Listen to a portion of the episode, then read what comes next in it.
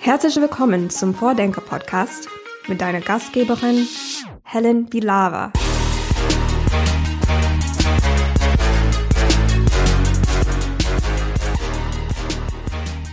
Unser Vordenker heute ist Hermann Hill, der forscht an der Universität für Verwaltungswissenschaften Speyer zu innovativer Verwaltung und hat sich auch mit der Idee der Open Innovation City auseinandergesetzt.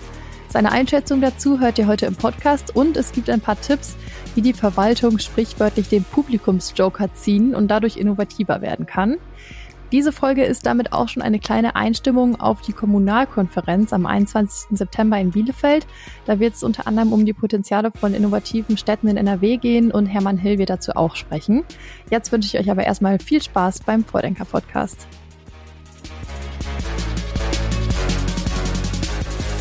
Hallo und herzlich willkommen im Vordenker-Podcast an Hermann Hill. Hallo. Wir starten hier immer ein bisschen mit einem Sprung ins kalte Wasser mit einer themenfremden Frage. Und zwar von der Person, die ich in der letzten Vordenker-Podcast-Folge gesprochen habe.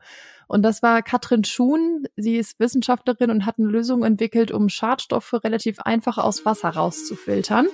Und hatte eine Frage mir an den nächsten Gast mitgegeben und die lautet. Habt ihr heute schon Mikroplastik in die Umwelt abgegeben? Nein. Sind Sie sich sicher? Weiß nicht, wo überall Mikroplastik drinsteckt. Sie hat mir zum Glück so ein paar äh, Tipps an die Hand gegeben und meinte zum Beispiel Reifenabrieb, wenn man Auto gefahren ist oder. Nein, ich bin noch kein Auto gefahren. Okay, äh, check. Oder irgendwelche Plastikverpackungen beim Essen, Kosmetik, Fläschchen. Ich bin nicht geschminkt. Alles klar. Dann sind Sie auf jeden Fall ein Vorzeigebeispiel, was diese Frage angeht. Genau. Wir sprechen aber heute nicht über Innovationen im Bereich Plastik und Wasser. Da bin ich ja beruhigt, ja. in der Verwaltung. Und zwar über innovative Verwaltung. Und meine erste Frage wäre jetzt einfach mal ganz provokant. Innovative Verwaltung, warum brauchen wir das überhaupt? Warum muss unsere bürokratische Verwaltung innovativ werden? Ja, ich hatte vor vielen Jahren in Speyer mal einen Referendar, der hat gesagt, Innovationen sind was für die Privatwirtschaft. Wir in der Verwaltung bringen die Ruhe ins Spiel. Mhm. Das ist natürlich total überholt, ja. Auch äh, Verwaltungen können nicht mehr gleichmäßig, regelmäßig vor sich hinarbeiten, wenn sie es überhaupt jemals so getan haben, sondern sie sind durch die vielen Krisen und Katastrophen herausgefordert, ja.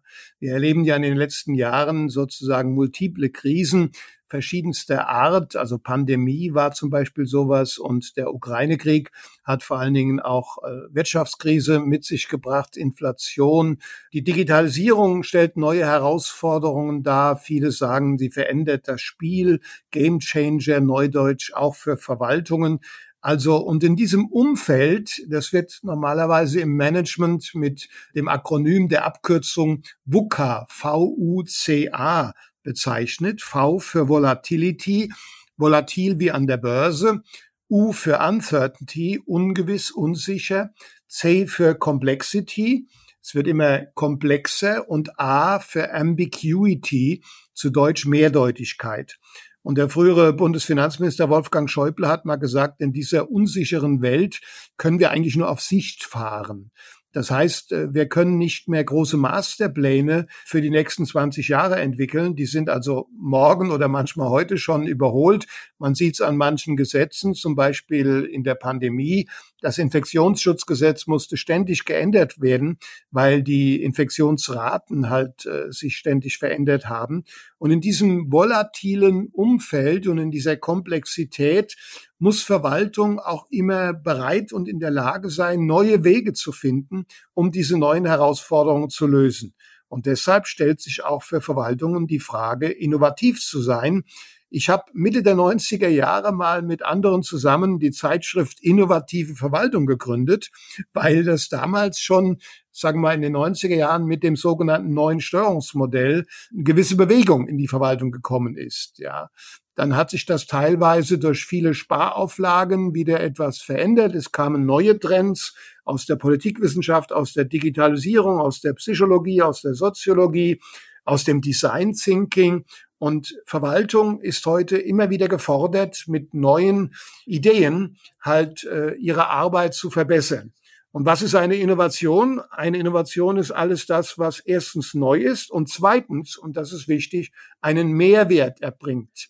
Also es soll kein Selbstzweck sein, sondern es soll einen Nutzen bringen für die Bürgerinnen und Bürger, für das Gemeinwohl. Also für mich ist ganz klar, Verwaltungen brauchen Innovationen und sie erbringen auch mhm. Innovationen. Wir haben mhm. 1992 den Speyer Qualitätswettbewerb, also vor 30 Jahren gestartet, das siebenmal gemacht, alle zwei Jahre mit Deutschland, Österreich und der Schweiz gemeinsam. Und wir haben viele Verwaltungen gefunden, die wirklich innovative Lösungen für aktuelle und auch zukünftige Probleme gefunden haben. Und das ist in der letzten Zeit noch sehr viel stärker geworden, weil auch viele Verwaltungen sogenannte Innovationslabore gegründet haben oder Reallabore, um eben neue Wege auszuprobieren. Hm, haben Sie ein Beispiel noch im Kopf aus dem Wettbewerb, was irgendwie besonders gut zeigt, wie eine Verwaltung eine innovative Lösung gefunden hat? Ja gut, also Nordrhein-Westfalen, da gibt's ja die Stadt Arnsberg und die hatte damals, das fand ich sehr interessant, ein aktives Beschwerdemanagement entwickelt. Das heißt, nicht jeder, der sich bei der Verwaltung beschwert, ist ein Querulant. Vielleicht gibt's einige oder auch nicht, aber jedenfalls sehr viele haben gute Ideen und Verbesserungsvorschläge. Und wenn die Verwaltung das aktiv aufgreift und nutzt, dann ist das wie eine externe Organisationsberatung und das noch kostenlos. Die Bürgerinnen und Bürger machen mit diesen Beschwerden und Anregungen die Verwaltung dann schlauer. Es hieß dann so im Englischen nicht Phishing for Compliments, also man will Komplimente haben, sondern Phishing for Complaints, man will Beschwerden haben, also eine Rückkopplung, ein Feedback, damit man sieht, wo man vielleicht noch besser werden kann. Viele Verwaltungen haben dazu auch Kundenbefragungen eingeführt, auch intern Mitarbeiterbefragungen. Und das war damals eine innovative Lösung, die mir jetzt so spontan noch einfällt. Es gab viele andere in den Wettbewerben. Eine These, warum Verwaltung normalerweise vielleicht nicht so innovativ ist oder warum es ihr schwerfällt, ist ja, dass sie vielleicht gar nicht darauf programmiert, strukturiert ist, sondern dass ihr irgendwie auch innewohnt, träge zu sein und sich nur langsam zu wandeln. Was würden Sie sagen, wie kann eine Verwaltung überhaupt dann fähig sein oder werden, um Innovation zu, innovativ zu werden? Ja, das ist in der Tat eine Herausforderung, denn viele Verwaltungen arbeiten noch, wie auch andere große Organisationen, nach den Grundsätzen von Max Weber. Max Weber war ein Soziologe, der vor 100 Jahren gelebt und gearbeitet hat und er ist sozusagen der Erfinder der Bürokratie im guten Sinne. Und Bürokratie im guten Sinne heißt rationale Herrschaft. Er vertrat die These, dass eine Herrschaft des Staates hier nicht äh, von Gottes Gnaden oder auf den König und durch Erbschaft und äh, wie auch immer gegründet sein soll, sondern eben rational, das heißt verstandesmäßig begründbar, nachvollziehbar sein soll. Und daher hat er damals verschiedene Grundsätze entwickelt, wie etwa die Trennung von Amt und Person, die Hierarchie, die Schriftlichkeit des Verfahrens damals, die Zuständigkeit und viele andere Grundsätze, die dazu geführt haben, dass das Verwaltungshandeln überschaubar und transparent war. Man wusste, wer bearbeitet meine Angelegenheit. Das war auch alles gesetzlich vorgesehen. Das Grundgesetz hat dann später diese Bürokratiegrundsätze mehr oder weniger auch in den Rechtsstaat mit übernommen. Das war alles gut und richtig zu einer Zeit, wo die Welt noch vorhersehbar war und berechenbar. Das sind ja Begriffe auch aus dem Rechtsstaat, ja. Aber eben in der vorhin geschilderten VUCA-World, wo alles durcheinander ist und komplex, muss man andere Wege gehen. Und es ist natürlich nun schwierig, diese Verhaltensweisen, die einerseits gesetzlich noch vorgegeben sind, andererseits natürlich auch durch langjährige Übung eingeübt worden sind und praktiziert worden sind, von heute auf morgen zu ändern. Ja, da stehen in der Tat noch viele Rechtsvorschriften entgegen, obwohl das Recht nicht immer, wie viele meinen, jetzt der Hinderungsgrund ist. Manchmal ist es auch eine Ausrede. Es gibt den Begriff der Agilität, der auch mit Innovation sehr eng verbunden ist. Agilität kommt äh, aus der Softwareentwicklung. 2001, also vor über 20 Jahren, ist das man agile Manifest in der Softwareentwicklung vorgestellt worden. Und die Idee ist folgende. Wenn man früher einen Vertrag über Software gemacht hat, über drei oder fünf Jahre, und hat dann anschließend die Software ausgeliefert, dann hat der Kunde gesagt, nö, will ich nicht mehr, ist veraltet, ich will jetzt eigentlich ganz was anderes. Und dann hat man gemerkt, diese drei der fünf Jahre sind zu lange und man muss vorher schon eine funktionierende Zwischenversion, eine Beta-Version zum Beispiel, erstellen. Man nennt das auch ein Prototyp oder ein Minimum Viable Product, also viable, viable, von lateinisch der Weg, ein Produkt, was geht, was funktioniert, aber nicht perfekt ist. Und dieses Produkt, dieser Entwurf, dieser Prototyp, der funktioniert, aber noch nicht perfekt ist, wird dann im Kontakt mit dem Kunden weiterentwickelt. Und diese Agilität ist eigentlich auch ein Beispiel, wie man im Prozess auch das Verfahren etwas auflockern kann. Ich habe dann vor ein paar Jahren, weil viele sagten, ach nee, Agilität, das ist doch so ungefähr, wenn der Minister nach der Flutkatastrophe äh, kommt in Gummistiefeln und sagt, wir werden sofort unbürokratisch helfen. Und da gibt es manche Juristen, die sagen, ja, unbürokratisch, was ist das denn? Ist das alles rechtswidrig jetzt? Nee, also Agilität ist nicht rechtswidrig, denn es gibt viele Gesetze, die lassen Spielraum. Und dieser Spielraum, von dem muss man auch Gebrauch machen. Das praktische Beispiel ist etwa im Polizei- und Ordnungsrecht. Da kann das Gesetz nicht sämtliche Gefahren im Einzelnen vorhersehen und beschreiben im Gesetz, sondern es muss darauf vertrauen, dass der handelnde Polizist vor Ort im Einsatz natürlich wenn er die rechtlichen Vorschriften im Kopf hat und seinen Handlungsspielraum kennt und den nicht überschreitet, aber dann die situativ richtige, das heißt die geeignete, erforderliche und verhältnismäßige Entscheidung trifft. Und das ist sozusagen ein Paradebeispiel für Spielräume in Gesetzen. Und es gibt noch viele andere. Und das Interessante ist, wenn die Verwaltung oder jetzt der Polizist nicht vom Spielraum Gebrauch macht, sondern meint, er dürfe nur in einer bestimmten Richtung handeln, dann ist das auch ein Fehler in der Entscheidung, der vom Gericht aufgehoben werden kann. Also die Spielräume sind dazu da, dass sie auch genutzt werden. Und insofern haben wir bei Entscheidungen durchaus mehr Spielräume, als manche meinen und glauben. Das betrifft das Verfahren. Und die andere Herausforderung ist in der Organisation. Wie können wir über die sogenannten Silos, das sind die Abteilungen, ja, die teilen ab, aber nicht mit, wie das so schön heißt, und die Referate oder Ämter oder wie auch immer, die Kästchen, wie man dann kritisch sagt, jeder sieht die Welt nur aus seinem Kästchen oder aus seinem Silo. Und wenn er da eine Entscheidung braucht, dann muss er das in der Hierarchie oben absegnen lassen. Das nennt man dann Dienstweg. Das heißt, die Post damals noch geht mit dem Amtsboden erst die ganze Treppe hoch bis zum Chef oder zur Chefin und kommt dann wieder runter. Und das kann dauern, bis dann jeder auf den Zwischenebenen sein Häkchen gemacht hat. Und diese Entscheidungswege in der Organisation, die müssen wir beschleunigen. Und wir müssen auch in der Lage sein, bei komplexen Vorhaben mal über die Silos hinweg zusammenzuarbeiten. Und da gibt es durchaus neue Ansätze, wie man auch diese klassische Organisation im Sinne von Max Weber, die damals sehr sinnvoll war, aber jetzt bei volatilen, ganz neuen Herausforderungen nicht mehr so richtig passt, überwinden kann und neue Wege gehen kann. Also in sich klingt das ja total naheliegend und notwendig, aber gleichzeitig kann ich mir auch gut vorstellen, dass es auch sehr schwierig ist, weil es ja wirklich eine komplette Änderung von Prozessen bedeutet. Wie schaffen denn innovative Verwaltungen jetzt ganz konkret im Vergleich zu nicht innovativen Verwaltungen, das zu ändern? Was unterscheidet die? Ja, das äh, wird immer gesagt, das fängt zunächst im Kopf an und das nennt man dann neudeutsch den sogenannten Mindset. Also Mind im Englischen ist Gehirn oder Geist und Set ist, äh, was hat man im Kopf, ja? Und will man das? Will man seine Arbeit gut machen? Will man neue Wege entwickeln und die Arbeit ständig verbessern, so dass man für die Bürgerinnen und Bürger auch was Gutes und was Passendes und was Richtiges tut und dem Gemeinwohl auch einen Nutzen erbringt, eine Wertschöpfung. Diese Einstellung, die muss am Anfang vorhanden sein, und zwar bei jeder Mitarbeiterin, bei jedem Mitarbeiter. Und natürlich in der gesamten Organisation.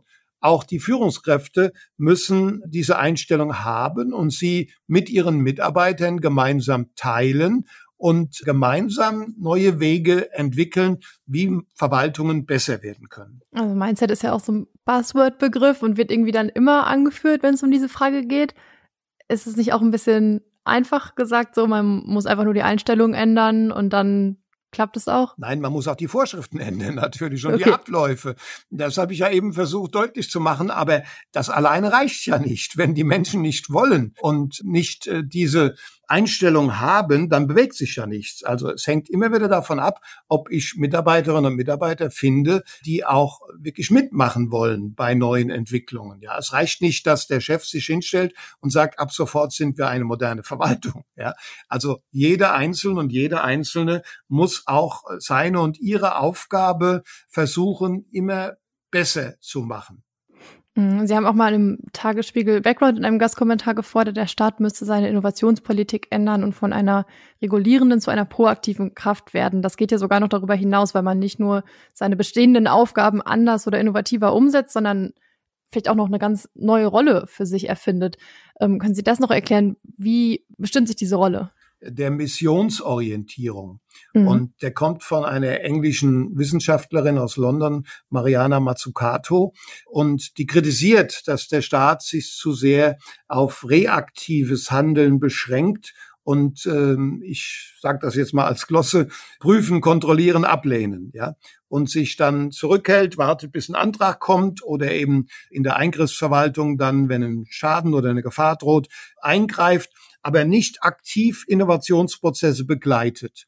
Und das wäre etwa ein Fall auch für Reallabore in der Privatwirtschaft oder in der Bürgerschaft und eine Aufgabe auch für den Staat insgesamt und natürlich auch für Kommunen, dass sie aktiv solche Innovationsprozesse initiieren, begleiten, unterstützen und fördern. Das kostet natürlich auch viel Zeit und Kraft und auch Personal. Und insofern ist das auch eine grundlegende Änderung auch des Verwaltungsauftrages, ja. Aber ich bin der Auffassung, dass Verwaltung eben auch aus vergangenen Entscheidungen und Genehmigungsprozessen und so weiter vieles Wissen hat, viele Schätze an Daten, an Erfahrungen, die sie nutzen kann. Ich kenne das etwa von Versicherungen, die machen aus der Schadenserarbeitung, äh, gewinnen sie Erkenntnisse, die sie auch proaktiv aktiv in neue Empfehlungen zur Prävention, zur Verhütung umsetzen und auch äh, dann ihre Versicherungsnehmerinnen und Nehmer begleiten bei der Entwicklung von Konzepten. Und auch die Rechnungshöfe machen das so ähnlich, dass sie allgemeine Leitlinien entwickeln aus ihrer Prüfung. Und diese Schätze, die hat Verwaltung und die kann sie aus meiner Sicht noch besser nutzen. Jetzt haben wir so von Verwaltung und Staat allgemein getroffen. Sie haben auch schon Kommunen angesprochen. Lässt sich das alles auf Städte, Gemeinden, Landkreise übertragen oder gibt es im Lokalen da nochmal Unterschiede? Nun, also einerseits haben äh, Kommunen, vor allen Dingen kleinere Kommunen, natürlich nicht so viel Personal wie ein großes Ministerium in Berlin. Und von daher höre ich immer wieder, und das ist auch berechtigt, dass eben sehr viele Aufgaben gerade in kleinen Kommunen auf die Mitarbeiterinnen und Mitarbeiter zukommen und man nicht alles und nicht alles gleichzeitig und sofort machen kann.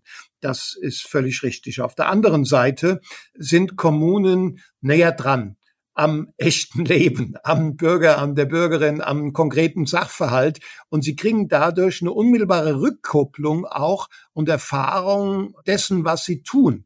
Und diese Nähe zum Sachverhalt, diese Nähe zum Bürger, zur Bürgerin gibt ihnen dann besondere Möglichkeiten, auch im Zusammenarbeit mit den Bürgern auch Prozesse und Entwicklungen neu zu gestalten. Das kann ein fernes Bundesministerium Berlin nicht so gut oder auch in, in Düsseldorf als Landesministerium. Die sind viel weiter weg vom konkreten Fall vor Ort. Aber eine Kommune, die ist unmittelbar dran. Und wenn man diesen Kontakt mit den Bürgern einerseits, wenn sie in die Verwaltung kommen, sei es jetzt analog oder digital, also am Touchpoint sozusagen, äh, durch Kundenerfahrungen, durch User Experience, wie das Neudeutsch heißt, äh, auch nutzt, eben im Sinne von diesem aktiven Beschwerdemanagement eben von Anregungen im Kundenkontakt mit der Verwaltung, aber auch aktiv reingeht in die Gemeinde und mit den Bürgerinnen und Bürgern gemeinsam Innovationen entwickelt, dann hat man sehr gute Chancen, auch sichtbar zu sein, auch begreifbar zu sein.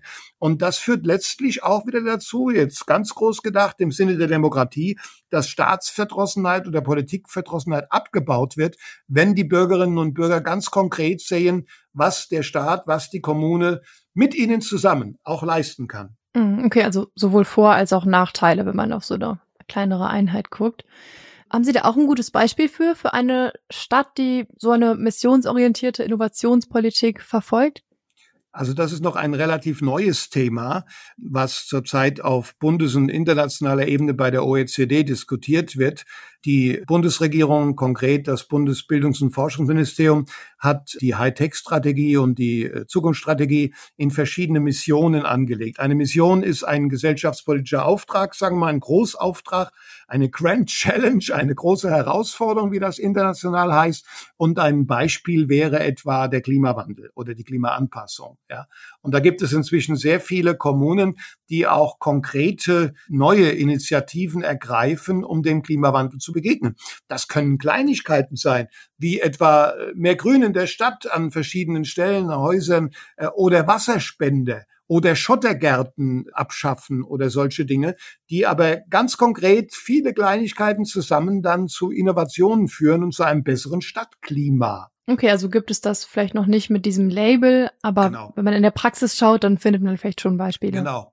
Das ist eben der Punkt. Ich war letztens bei der großen Konferenz Digitaler Staat in Berlin. Da hatten wir ein Panel zu Innovationen. Und ich habe dann mal ganz offen gefragt, wer kann denn mal eine Innovation vorstellen? Und da kam nichts. Und äh, Viertelstunde später haben wir über diesen jenes diskutiert und die Teilnehmerinnen und Teilnehmer aus der Verwaltung haben viele gute Beispiele gesagt, äh, was sie alles machen können. Und mir war dann klar, und das habe ich auch deutlich gesagt, was Sie machen, ist doch eine Innovation. Sie haben es bisher noch nicht genannt. Das ist etwas Neues, was einen Mehrwert erbringt. Insofern ist oft der Label noch nicht da. Aber Verwaltungen sind besser, als man denkt und allgemein auch in der Presse liest. Es gibt viele gute Beispiele. Ich habe zwei Bücher drüber geschrieben letztlich oder herausgegeben und diese Beispiele gesammelt, wo Verwaltungen wirklich vorangehen und entwickeln neue Wege, vor allen Dingen auch in Zusammenarbeit mit den Bürgerinnen und Bürgern. Genau, ich würde auch noch das Buch Kommunale Innovationen ja. empfehlen, wo ja ganz viele solcher Beispiele gesammelt sind. Da hat ja auch der Leiter, der wissenschaftliche Leiter der Open Innovation City, Ingo Waldschmied, auch einen Gastbeitrag geschrieben. Also ganz also auch genau. eine Innovation aus Bielefeld kommt vor. Ja. Ähm, wenn Sie so auf all diese Beispiele gucken, was verbindet die? Was wird, kann man sagen, was braucht es für solche kommunale Innovationen? Also es braucht zunächst mal ein Commitment, eine Unterstützung seitens der Führung. Ja, wenn das der Führung egal ist, äh, dann ist das schon mal schlecht. Anordnen kann man es nicht. Und die Frage ist, wie diese Unterstützung auch aussehen muss. Es ist eine Ermutigung, eine äh, Bestärkung. Es ist einfach eine neue Art von Führung, dass man die Initiativen der, ich bleibe jetzt nur mal beim Haus selbst in der Kommunalverwaltung, die Initiativen der Mitarbeiterinnen und Mitarbeiter, die guten Ideen, ja, äh, früher äh, hieß das betriebliches Vorschlagswesen. Ich habe das oft kritisiert als betrübliches Vorschlagswesen. Wenn eine neue Idee kam, äh, dann kamen erstmal Killerphrasen. Ja, das haben wir alles schon ausprobiert und das geht doch nicht und das ist so teuer und fahren wir nur gegen die Wand und so. Nee, so kann man mit neuen Ideen nicht umgehen. Das sind zarte Pflänzchen, die muss man hegen und pflegen. Und ein ganz einfaches Beispiel ist nicht gleich zu sagen, ja, aber und Bedenken zu bringen, sondern ja und. Also nach dem Motto, so konkret geht's vielleicht nicht, aber nicht aber, sondern und, wenn wir das verknüpfen mit äh, weiteren äh, Ansätzen und Beispielen, dann können wir das gemeinsam entwickeln. Und das ist ein Trend innerhalb der Verwaltung. Der Begriff heißt New Work, neue Arbeit. Ein Begriff von Fritjof Bergmann, der 1984 schon geschrieben hat. Idealerweise sollte jeder und jede das machen, was er wirklich gerne will. Und ich sage dann immer, ja, wo kommen wir denn dahin? Wenn jeder in einer Organisation macht, was er gerne will, so ist das natürlich nicht gemeint. Die Führungskraft hat ja auch eine Verantwortung für das große Ganze, für die politischen Ziele, für die Entwicklung der Organisation. Aber wenn sie gemeinsam mit den Mitarbeiterinnen und Mitarbeitern dann Konzepte entwickelt, in denen diese Ideen in die reinpassen von den Mitarbeitern und die Mitarbeiter bestärkt und ermutigt, auch neue Wege zu gehen. Das ist eine ganz neue Aufgabe der Führung, dass man hier eine Kohärenz, eine, eine Übereinstimmung, ein Zusammenfinden von politischen Zielen, die oben gesetzt werden und Initiativen, die unten entstehen, in Anführungszeichen, im Kontakt mit den Bürgerinnen und Bürgern vor Ort bei der konkreten Problembearbeitung. Und äh, das wäre ein Weg, wie man Innovationen in der Zusammenarbeit von Führung und Mitarbeitern voranbringen kann. Ähm, ein anderer Weg, jetzt nochmal Arnsberg. Arnsberg hatte oder hat immer noch ein, die Bezirksregierung Arnsberg diesmal, aber es ist der gleiche Chef, ja, der Hans-Josef Vogel, der früher Bürgermeister in Arnsberg war, der war dann der letzten Legislaturperiode in Nordrhein-Westfalen Regierungspräsident in Arnsberg in der Bezirksregierung und hat dort ein GovLab Arnsberg eingeführt. Und die haben einfach angefangen mit konkreten Problemen, wo der Schuh drückt und haben diese konkreten Probleme dann ja gelöst oder neue Ansätze dafür gefunden, dass die Situation besser wird. Man kann also mit konkreten Problemen anfangen. Man kann auch mit äh, hehren Zielen anfangen, mit großen Konzepten. Man muss auch immer mal überlegen, Warum machen wir das so, wie wir es immer schon gemacht haben? Ja, ist das heute noch sinnvoll? Äh, wir finden, fanden das mal gut, aber ist das heute noch gut? Oder äh, müssen wir das vielleicht heute unter anderen Umständen auch ändern? Oder auch mal blinde Flecken anschauen? Worüber haben wir überhaupt noch nie nachgedacht? Was kann denn neu auf uns zukommen? Das sind also, ich habe das mal Spielfelder von Innovationen genannt, verschiedene Ansatzpunkte, wie man zu Innovationen kommen kann. Aber es gibt auch genug Herausforderungen. Also schauen Sie sich mal die großen Themen an. Ich habe eben den Klimawandel genannt, die Wirtschaftsentwicklung, der demografische Wandel, die Migration und Integration, die Infrastruktur und Mobilität. Also wir haben doch noch und nöcher genug Aufgaben und Herausforderungen, wo man sich betätigen kann und innovative neue Wege finden kann. Solche Beispiele wie jetzt zum Beispiel das aus Arnsberg, so das ist auch so ein bisschen der Grund, warum es mir so viel Spaß macht, sich mit dieser lokalen Ebene zu beschäftigen, weil man dann doch immer Beispiele findet, die zeigen, dass es funktioniert oder dass es geht. Aber die große Frage ist ja, warum, wenn es doch solche Beispiele schon gibt, und Sie haben ja auch schon viele gesammelt in Ihren Publikationen, warum schafft man das noch nicht, dass es in allen 11.000 deutschen Kommunen so aussieht. ja gut, es gibt den schönen Spruch, not invented here, ist hier nicht erfunden worden. Und das ist immer das Problem, wenn aus dem Ausland irgendein Vorschlag gemacht wird, dann heißt das, ja, das, die haben ein ganz anderes Rechts- und Verwaltungssystem, das passt nicht auf Deutschland.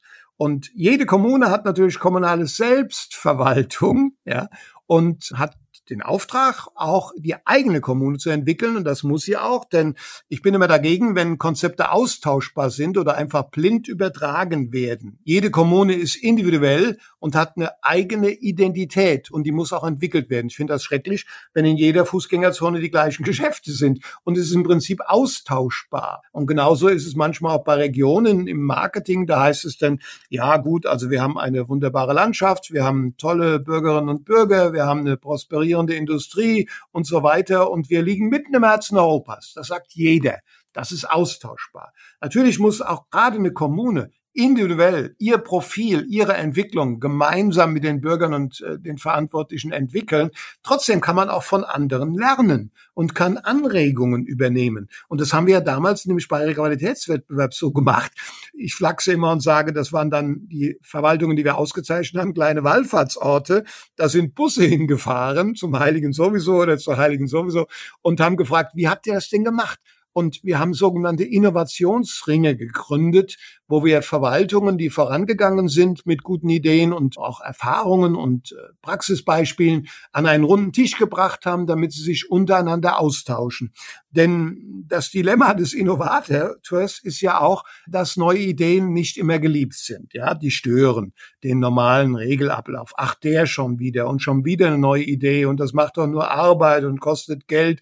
Also man ist nicht immer beliebt, wenn man mit Innovationen kommt. Und deshalb sind gerade die Menschen, die in Innovationslaboren oder anderen Einheiten an solchen neuen Wegen arbeiten, manchmal auch frustriert, weil sie natürlich auch mit der klassischen Bürokratie häufig noch konfrontiert werden. Und deshalb muss man diese Modernisierer auch mal zusammenbringen, damit sie sich gegenseitig austauschen und anregen. Und deshalb sind so Konferenzen wie die Bielefeld ganz, ganz wichtig. Dieses Format klingt ja super, was Sie beschrieben haben. Warum gibt es das denn eigentlich nicht mehr? Die gibt es noch beim Landkreistagen. Wir haben das ah, okay. 1993 gegründet, also vor 30 Jahren. Und es gibt bis heute noch den Innovationsring Landkreise der Zukunft, der vom Deutschen Landkreistag weitergemacht wurde. Die anderen Innovationsringe in Städten und Gemeinden, die haben sich dann irgendwann erschöpft, genau wie wir irgendwann mit den Speyerer Qualitätswettbewerben aufgehört haben, weil dann auch immer wieder, sagen wir mal, ähnliche Beispiele kamen. Und insofern braucht man auch mal eine gewisse Pause. Aber ich denke, jetzt ist die Zeit wieder da durch die vielen Herausforderungen, wo man solche ja, Ansätze wie der mehr pflegen sollte, das gibt's ja auch schon. Also wenn Sie sehen, die Bundesministerien schreiben alle große Wettbewerbe aus. Smart City ist zum Beispiel einer oder viele andere. Und anschließend nehmen Sie dann die Preisträgerinnen und Preisträger aus diesen Wettbewerben zusammen, damit sie sich untereinander austauschen und ihre Erfahrungen dann auch weitergeben und voneinander und miteinander lernen. Das gibt es, aber es wird immer noch zu wenig genutzt. Wie gesagt, es braucht die Bereitschaft und die Einstellung auch dazu. Genau, darauf wollte ich hinaus. Ist das wirklich das richtige Vorgehen, dieses Modellprojekteförderung, Leuchttürme schaffen? Wenn es das schon seit Jahrzehnten gibt und es immer noch nicht klappt, das flächendeckend in den Transfer zu bringen. Also viele Wissen und viele Lösungen aus solchen Leuchttürmen versacken dann ja auch irgendwie, ohne dass sie dann andere davon profitieren. Ja, das ist richtig. Aber Verwaltungsmodernisierung ist ein langes Bohren dicker Bretter, wie auch der Max Weber mal gesagt hat, ja. Und ich bin nun auch fast 40 Jahre in dem Bereich tätig und natürlich auch manchmal frustriert. Viele Sachen habe ich vor Jahren schon gesagt und geschrieben und es hat sich dann nicht durchgesetzt und irgendwann kommt es aber wieder. Dann wird die Idee wieder aufgegriffen und es braucht eine neue Zeit. Es braucht neue Akteure in Verwaltungen. Leider war es auch häufig so, dass wir manche Verwaltungen ausgezeichnet ausgezeichnet haben und hervorgehoben haben als äh, sozusagen Musterbeispiele. Früher sprach man von Best Practice, das sagt man heute nicht mehr, weil eben in jeder Gemeinde ist es anders, aber von Good Practice noch. Und dann gab es eine Wahl, eine Kommunalwahl und die Verwaltungsspitze hat gewechselt, auch eine andere Partei dann und so weiter. Und dann wurde es leider nicht mehr fortgeführt. Das war sehr bedauerlich. Oder wenn dann große Sparauflagen kommen, auch Modernisierung, auch diese neuen Ansätze kosten ein bisschen Geld. Das muss man entweder durch Umschichtung in der eigenen Organisation rausholen oder eben, ja, durch, ja, das ist die große Frage. Alle Gemeinden sind im Moment wieder sehr klamm. Sie klagen über ihre unzureichende Finanzausstattung. Sie klagen darüber, dass ihnen Bund und Land äh, zu viele Aufgaben auferlegen und sie äh, damit gar nicht fertig werden können. Also insofern ist, braucht man auch Geld für Verwaltungsmodernisierung und voranzugehen. Und wenn dann Sparauflagen kommen oder der Haushaltskommissar, der Sparkommissar kommt, dann ist das oft leider zu Ende gewesen mit solchen guten Ideen. Aber zu anderer Zeit sind sie dann wiedergekommen, weil man gemerkt hat, man kann nicht stehen bleiben. Ja, man muss mit der Zeit gehen und mit neuen Herausforderungen. Und was vor 30 Jahren gut war, das ist vielleicht heute nur noch begrenzt tauglich. Heute muss man neue Ansätze finden, um den neuen Herausforderungen gerecht zu werden. Okay, aber im Prinzip sehen Sie noch eine Berechtigung für die Modellprojekte Förderung. Was braucht es denn dann außer mehr Geld, um wirklich nachhaltig davon zu profitieren? Ja, ich komme noch mal auf die Motivation zurück. Ja, mhm. also oft findet man das so, wenn ein neuer Bürgermeister oder Bürgermeisterin kommt, der fängt dann an, der hat Schwung, der hat Elan. Er muss ja auch zeigen, dass es einen Grund hatte, weshalb er gewählt wurde oder sie. Das ist oft ein guter Ansatz für Reformen in Verwaltungen. Dann, wie gesagt, diese, dieser Austausch und das Geld braucht man auch äh, und auch die Anerkennung in der Öffentlichkeit, ja. Aber äh, auch das kommt. Also damals bei unseren Speyerer Qualitätswettbewerben, wir haben kein Geld äh, als Preis ausgegeben, sondern nur eine schlichte Urkunde, ja. Und diese Urkunde, die tauchte dann in den örtlichen Lokalzeitungen auf. Und dann äh, waren die Verwaltungen auch stolz und die Mitarbeiter waren zu Recht auch stolz, dass sie diese gute Leistung erbracht haben. Ja, das ist zum Beispiel, es muss auch sichtbar sein, damit auch die Bürgerinnen und Bürger wissen, da ist jemand, der sich kümmert, der neue Wege gehen muss. Und ein anderes Beispiel, was mir jetzt einfällt, Bürgeramt war ja in den 80er, 90er Jahren das große Thema. Das erste war das Bürgeramt in Unna, in der Stadt Unna. Ich weiß noch 1984, der damalige Stadtdirektor Dunker, Klaus Dunker, hat das eingeführt und das war der große Renner. Später unter Begriffen wie Bürgerbüro oder One-Stop Stop Agency oder wie auch immer weitergeführt. Und in Heidelberg hatte man auch ein Bürgeramt installiert. Heidelberg war auch mal Preisträger bei uns im Speyerer Qualitätswettbewerb. Und der Leiter des Bürgeramtes, der hatte folgende Idee. Der ist in die Schulen gegangen und hat mit den Lehrerinnen und Lehrern gesprochen und die haben den Schülern die Hausaufgabe gegeben, zeichnet doch mal ein Bürgeramt, ja, wie so eine Verwaltung aussieht, wie sie arbeitet und wie das Kinder so machen. Das haben wir ja alle erlebt. Die gehen dann nach Hause zu Mama und Papa und sagen, ich kann das nicht. Wie geht das denn? Und der Rudi Lersche damals im Bürgeramt in Heidelberg, der hatte dann die Idee, samstags, zwei, drei Wochen später, einen Tag der offenen Tür im Bürgeramt zu machen. Und dann sind viele Eltern mit ihren Sprösslingen hinspaziert und haben sich das Bürgeramt angeschaut. Und dann hatte man eine Idee. Und schon war die Sache bekannt in der Stadt. Also man muss auch sichtbar mit den kleinen Erfolgen, die man hat, auch Werbung betreiben, damit auch die Bürger begreifen können, dass das wichtig ist und dass auch ihre Mithilfe gewünscht ist und notwendig ist. Sehr schöne und einfache Maßnahme irgendwie. Die These der Open Innovation City hier in Bielefeld ist ja, dass das auch nur klappt, wenn alle Akteure einer Stadtgesellschaft zusammenwirken. Also nicht nur die Verwaltung für sich innovativ wird, sondern eben die Stadtgesellschaft gemeinsam daran arbeitet.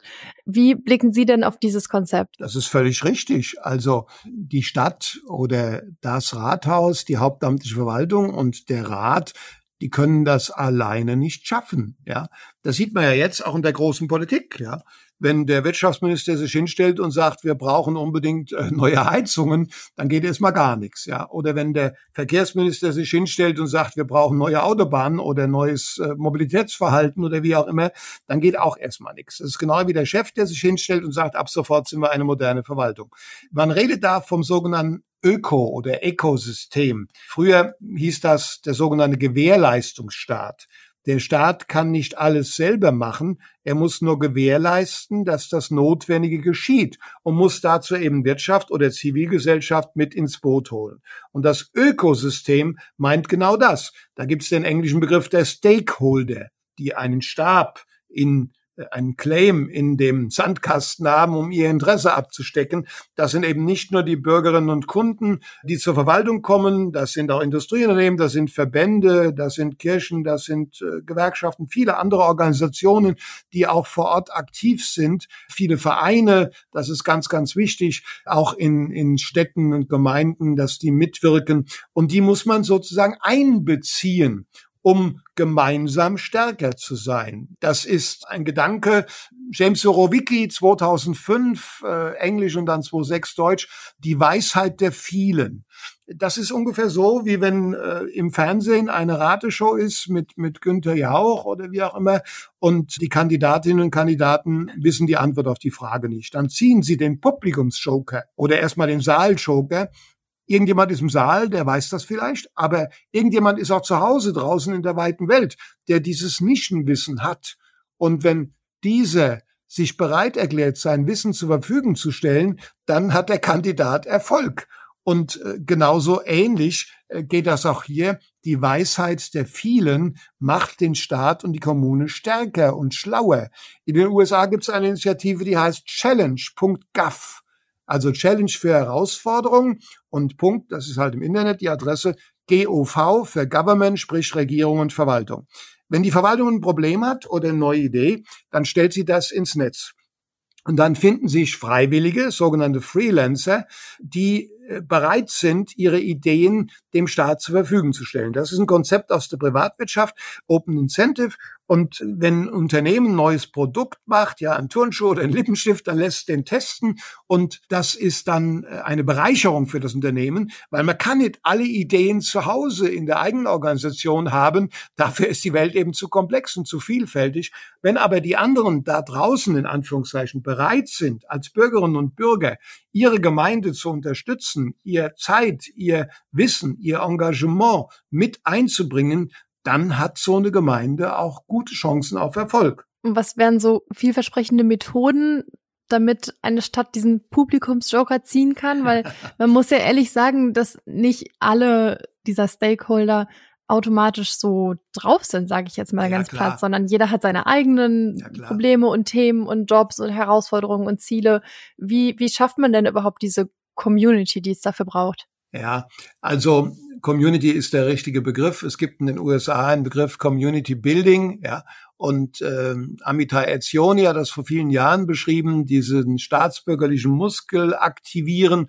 Aber Sie haben völlig recht, ähm, das äh, will nicht jeder und kann nicht jeder, weil jeder Mensch hat äh, natürlich zu Hause in seinem eigenen Leben, mit seiner Familie, mit seinem Beruf, wie auch immer, genug zu tun.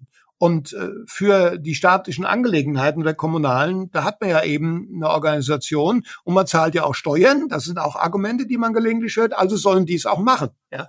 Aber es gibt auch viele andere, die bereit sind, in ihrer Freizeit sich zu engagieren, nicht nur in Vereinen oder ehrenamtlich tätig zu sein. Es gab in den 90er Jahren äh, viele solcher Initiativen, wo Eltern geholfen haben, etwa bei der Renovierung von Schulen oder bei der Renovierung von Sportplätzen und so weiter mitzuwirken und äh, sich ehrenamtlich einzubringen, weil es ihnen eben um das große Ganze gegangen ist und um ihre Lebensumfeld, ihre Lebensumstände. Und wenn Sie die Menschen mal fragen, ja, sag mal, hast du Kinder, habe ich gelegentlich in Workshops gemacht, ja, wie alt sind die denn? Ja, so acht oder zehn, sagen wir mal. Ja gut, jetzt stell mal vor, in zehn Jahren sind die 18 oder 20 und dann wollen die hier in dieser Gemeinde vielleicht einen Arbeitsplatz haben, vielleicht ein Haus bauen, vielleicht die Kultur genießen, die Umwelt genießen, einfach ein gutes, schönes, glückliches Leben haben in dieser Gemeinde. Was musst du, Vater oder Mutter, heute tun, damit deine Kinder in Zukunft hier gut leben können? Und plötzlich macht es Klick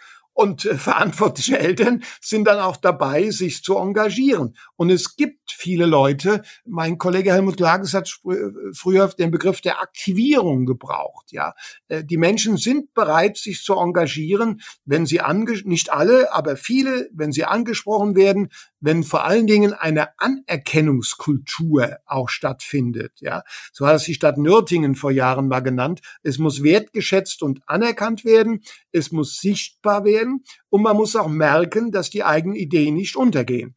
Wenn ich Bürgerbeteiligung organisiere und lass die Leute mal reden und anschließend passiert überhaupt nichts, dann sind die frustriert natürlich und keiner kommt mehr wieder zur nächsten Bürgerversammlung. Wenn sie aber sehen, dass ihre Ideen einfließen in den Entscheidungsprozess der Gemeinde, insofern muss immer eine Verbindung auch mit regulären Prozessen geschafft werden bei solchen Ansätzen, äh, dann sagen sie, okay, also meine Idee ist zwar nicht eins zu eins, so wie ich das wollte, umgesetzt worden, aber sie ist zumindest sehr stark auch eingeflossen in den Entscheidungsprozess, sie ist berücksichtigt worden und das war's wert, dass ich meine Zeit, mein Engagement hier eingebracht habe. Also hier gibt's in der Tat Anerkennung, Wertschätzung, Sichtbarkeit, sind Motivationsfaktoren für bürgerschaftliche Mitwirkung. Ich habe bei Ihnen auch gelesen, dass Sie ja Parallelen ziehen, sowohl zu politischer Partizipation als auch zur freiwilligen Bewegung, als auch zu betrieblichem Wissensmanagement oder Kundenorientierung bei Serviceleistungen. Und ich habe gedacht, ob so eine Open Innovation City dann wirklich eine neue Form der Innovation ist, die einfach Methoden aus ganz verschiedenen Bereichen vereint? Ja gut, also was ist schon ganz neu auf dieser Welt? Natürlich muss man äh, viele Ansätze aus verschiedenen Bereichen aufgreifen, aber deshalb ist es ja nicht falsch. Wenn man die zusammenpackt und auf diese Weise auch in einer Stadt ein neues Selbstgefühl, ein Selbstwertgefühl auch entsteht, dass wir gemeinsam unsere, ja, merken, wie ich das sage, unsere Stadt voranbringen, dann ist diese Identifikation mit der Stadt diese Identität vorhanden und auch die Stadt ist dann zukunftsfähig. Vielleicht können wir dann auch mal die Brücke schlagen zu diesem Transfergedanken, den wir eben hatten.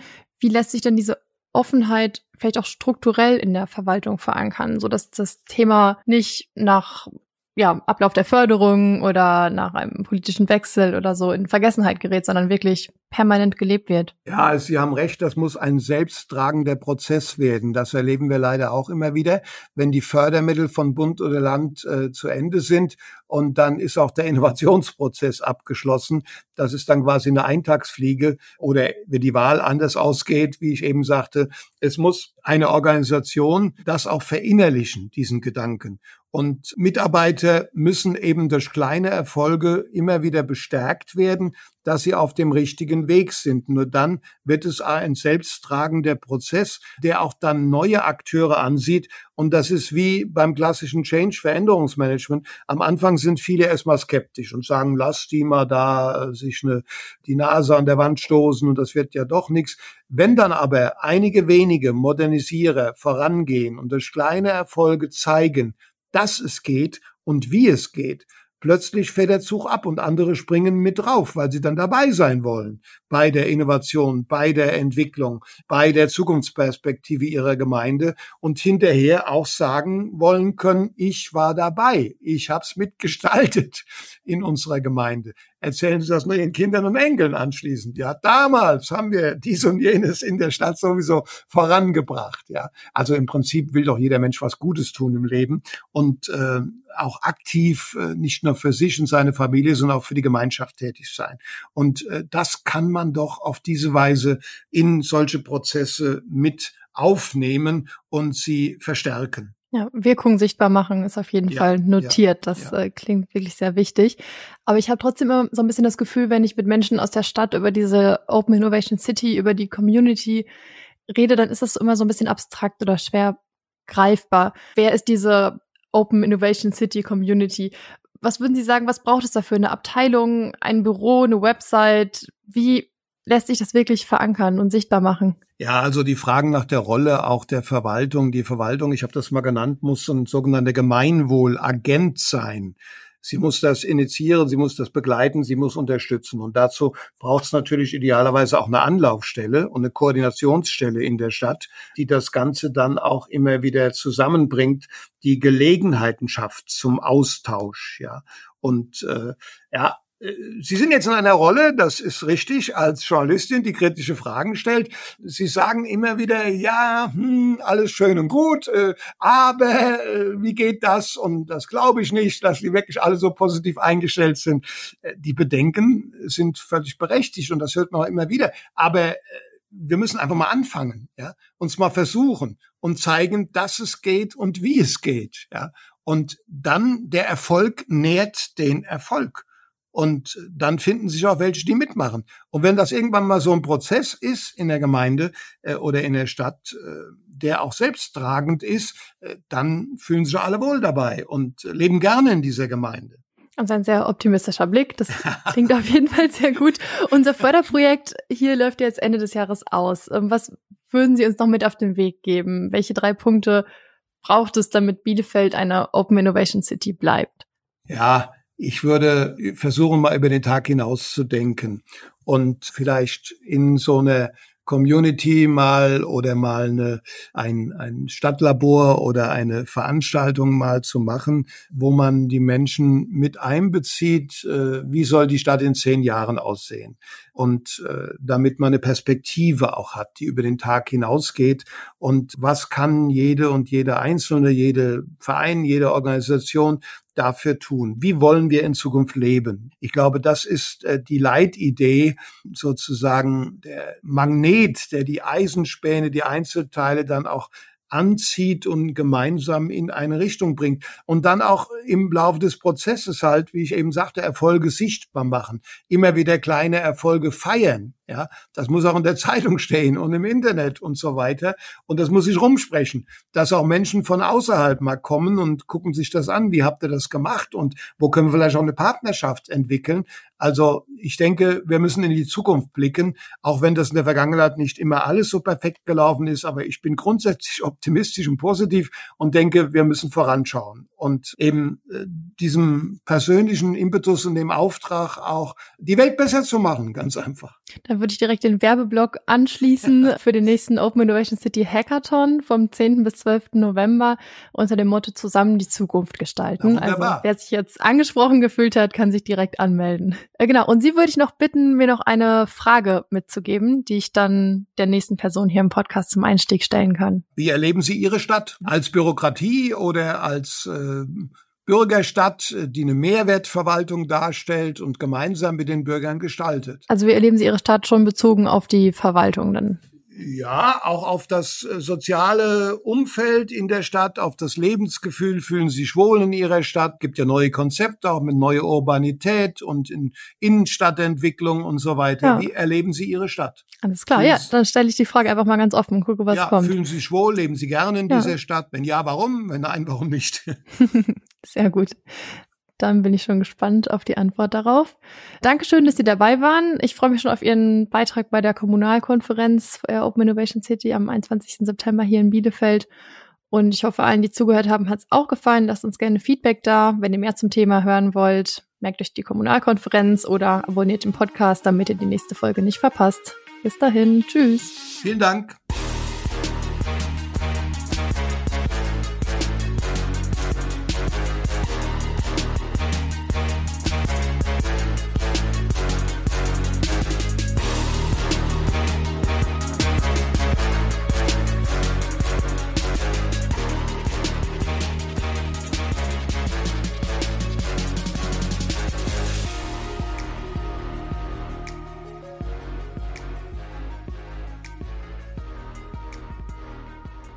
Dieser Podcast wird präsentiert vom Projekt Open Innovation City und den Projektpartnern der Fachhochschule des Mittelstands, der Founders Foundation, OWL Maschinenbau und dem Pioneers Club. Ein besonderer Dank gilt unserem Förderer, dem Ministerium für Wirtschaft, Industrie, Klimaschutz und Energie des Landes Nordrhein-Westfalen.